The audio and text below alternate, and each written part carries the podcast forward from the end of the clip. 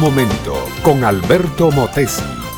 Una respuesta práctica a tus interrogantes sobre tu vida y los problemas del mundo moderno. Cada país de la Tierra tiene un rasgo prominente, dice una vieja poesía escolar.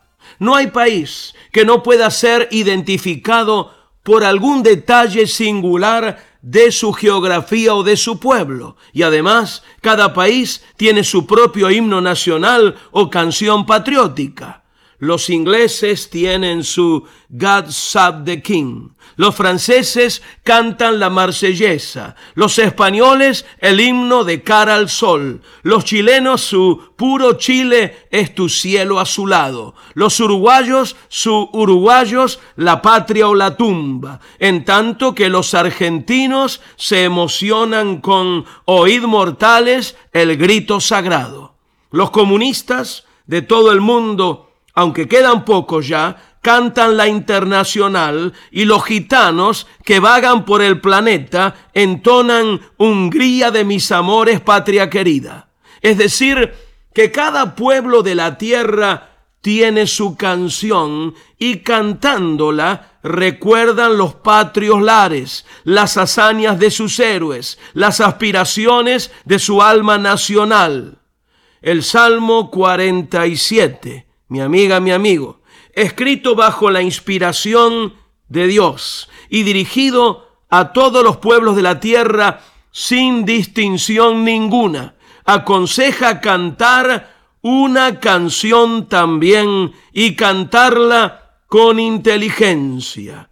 Dice este salmo, pueblos todos, batid las manos, aclamad a Dios con voz de júbilo porque Jehová el Altísimo es temible, Rey grande sobre toda la tierra.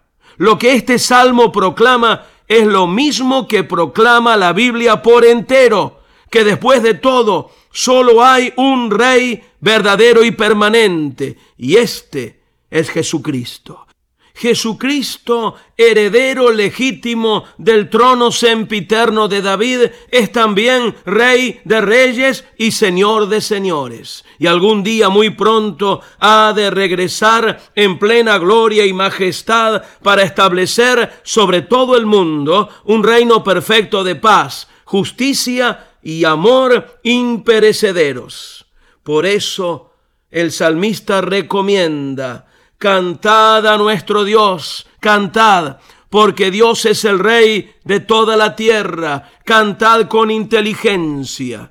Y enseguida, estableciendo una de las tantas promesas y profecías de la Biblia, anuncia, reinó Dios sobre las naciones, se sentó Dios sobre su santo trono. Las palabras están en tiempo pasado, pero pertenecen al futuro, al futuro muy inmediato a nosotros, porque la segunda venida de Cristo está ya muy próxima. Y leyendo este salmo, mi amiga, mi amigo, surgen nítidamente tres cosas. Número uno, que Cristo tiene que reinar sobre todo el mundo para que en el mundo haya paz y justicia.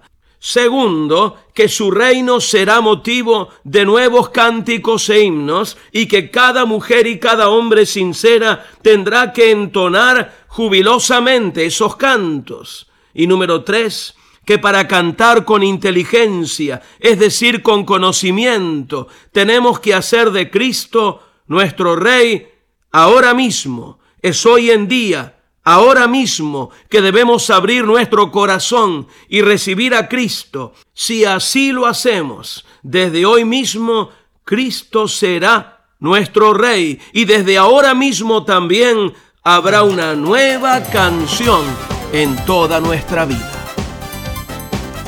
Este fue Un Momento con Alberto Motesi.